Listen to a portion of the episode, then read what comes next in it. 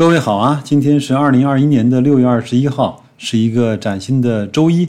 今天也是夏至啊，相信很多听友啊，现在的城市应该是变得非常的热了啊。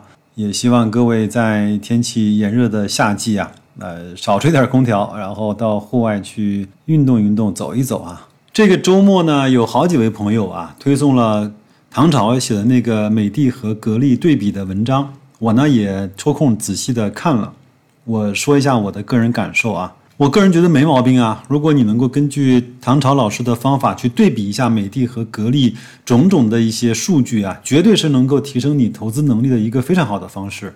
那我就不知道为什么很多人会把这篇文章解读成格力就要完蛋了呢？可能是不是最近跌的太多了，大家伙已经开始有点错乱了啊？当然我呢是一直没什么知觉，没什么感觉。也可能是我持有格力的时间比较长，也见了这些上涨下跌、波波动动啊。也可能是我心脏比较大，至少在投资这件事情上。甚至有人说啊，周五那个格力啊的下跌呢，是唐朝那篇文章写的。我对这个呢表示不以为然，因为一个个人投资者，我认为没有这么大的能量去左右一家几千亿市值的公司的涨跌。就连我们的坤坤，我们的蔡经理都未必在短时间有这个能力。有人问白老师啊，你看唐朝是一个那么有名的、那么成功的投资人，他都不买格力，那是不是说明啊，格力真的有问题呢？这个事儿啊，我以前在节目中讲过一次啊，可能未必有人听到心里去了。那我再讲一下。首先，白老师是一个特别普通，甚至是有点愚笨的人。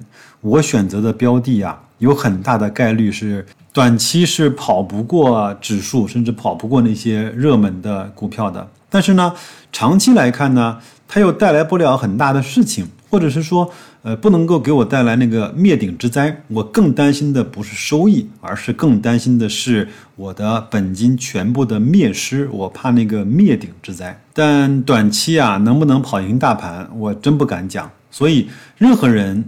都有权利说白老师，你选的标的未必是最好的，这个我认，不用你讲，我也认。第二啊，唐朝是一个特别著名的投资人，我也看过他的几本书，写的非常好，也给我带来了很多的思路和提升。包括呢，我也订阅了他的公众号，包括像唐朝、呃杨天南先生和新来一做 S 化投资这些人呢，在我心目中都是非常值得敬佩的投资人以及分享者。我甚至个人认为，分享者这个身份要比投资人来的更加值得令人尊重。但是唐朝老师买不买格力，只是他的判断，不代表格力就会有天大的问题。他不喜欢董明珠，那就不喜欢董明珠。有的人觉得辣就吃不下去，你会觉得怎么可能有人不喜欢吃辣呢？对吗？这个呢，其实唐朝老师在文章里面讲得非常明白了，但是很多人都会把这样的一个问题放大。有一次啊，我跟一个朋友聊天，我是说了这么一段话，我说买格力就未必一定是正确的，不买格力也一定不是错误的，但是你买了格力就不允许别人不买。或者是提出对格力的质疑就是错的。反过来说，你没有持有格力，就说啊，现在持有格力的人都是个二货，都是个傻缺。我觉得那个也是不对的。还是那一句我说了很多遍的家长里短的话：没有人可以对你自己的收益负责，别人买不买不应该影响你的投资决策。你可以用他的投资思路和购买的依据，成为你投资方法和决定是否下手的一种工具，成为。你在投资水平上提升之路上的一种路径。我说个事儿啊，打个比方，我这段时间呢一直是在不断的买平安、万科和格力，但是呢，我一直不太愿意发朋友圈，或者是在我的节目中大张旗鼓的说，因为我知道现在很多朋友的心态已经坏了。如果很多人看到我在不停的买，可能啊会影响他的投资决策。我认为这个责任，我可能现在来看我是负不起的。这两天有人说白老师啊，你看这三个家伙就是指平安、万科和格力啊，在牛市中都不涨，那么如果后面熊市来了，那他们岂不是要跌得更加的惨绝人寰了吗？我说你看一看，这哪里是他们的牛市啊？你看一看有多少公司在这一轮所谓的牛市中频频创出了这几年的新低啊？另外呢，如果你去拥抱那些所谓的牛市股啊、题材股啊、抱团股啊，你真的拿得住吗？就像你现在六十五块买的平安，二十四块买的万科，五十三四块买的格力，我个人认为已经风险很小了啊。但是你真正拿得住吗？所以你不用在意是谁家的牛市或者是谁家的熊市，而真正在意的是谁是你的菜。谁是你认知路上能够帮你实现收益的那个方法和公司，在意这个就好了。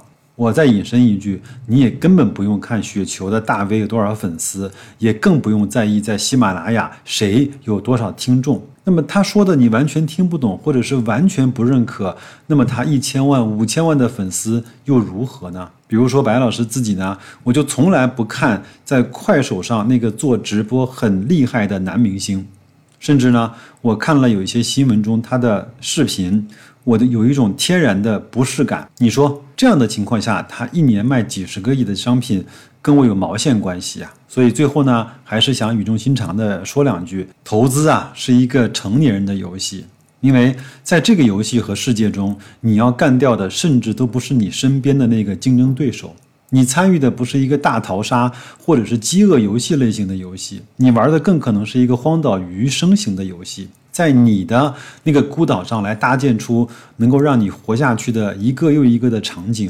你要让自己变得更强壮、更聪明。你要对抗的可能是整个世界和外部的那个环境。